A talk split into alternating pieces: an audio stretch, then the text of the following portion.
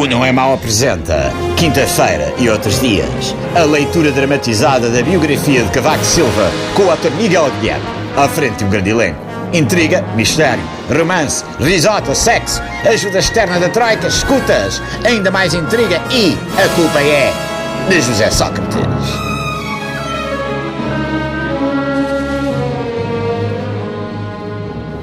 Quinta-feira. Sonhei que era um MacGyver e fazia um orçamento de Estado com um clipe, um elástico das cuecas e uma empada de frango com 3, 15 dias de frigorífico. Grande série. Fui trabalhar. Cheguei ao Palácio de Belém com uma rapidez incrível. Talvez porque tinha batedores da PSP a abrir o caminho. Não sei. Se foi por causa disso, acho que todos os portugueses deviam ter batedores da PSP para chegarem rapidamente ao emprego. Fica a ideia. Ao sair do carro, pisei um cagalhoto de Golden Retriever estrategicamente colocado junto à porta do carro. Depois de consultar os meus assessores políticos e o oficial da GNR do Palácio, cheguei à conclusão óbvia de que o Primeiro-Ministro José Sócrates, tal como colocava notícias contra mim na comunicação social, colocou um cagalhoto do Golden Retriever à porta da viatura. Quinta-feira, fui à farmácia com a Maria. Grande barracada.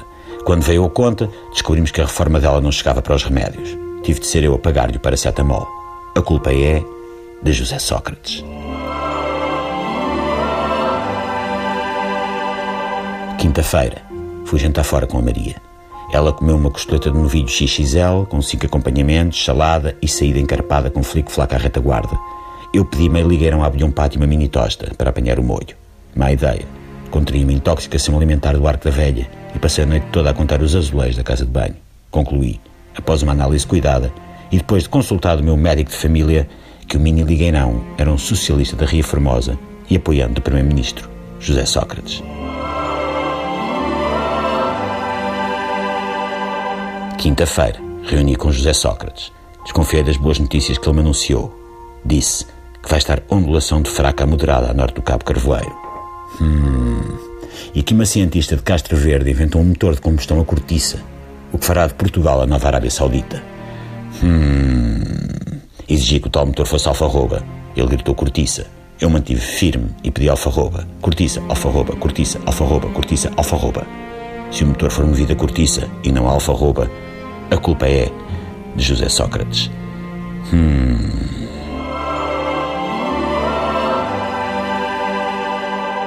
Quinta-feira.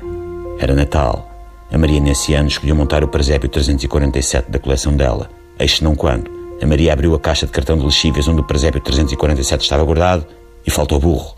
Reuni com a Maria e chegámos rapidamente à conclusão de que José Sócrates tinha roubado o burro.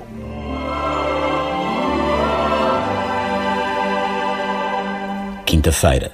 Liguei a rádio enquanto fazia a barba de manhã e fiquei a saber que o ex-primeiro-ministro José Sócrates tinha sido tido pela judiciária na noite anterior.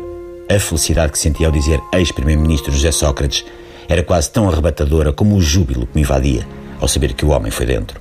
Reuni, informalmente ao telefone com o meu amigo Dias Loureiro, e chegámos à conclusão de que a culpa pela detenção do ex-primeiro-ministro José Sócrates teria sido eventualmente do próprio ex-primeiro-ministro José Sócrates.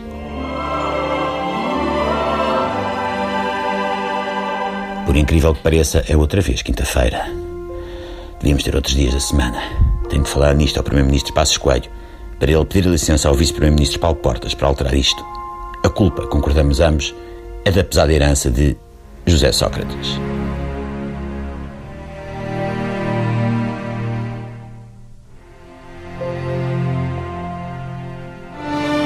Quinta-feira e outros dias. Intriga, mistério, romance, risota, sexo, ajuda externa da troika, escutas, ainda mais intrigas e. A culpa é. Ou seja, nunca é de Cavaco Silva.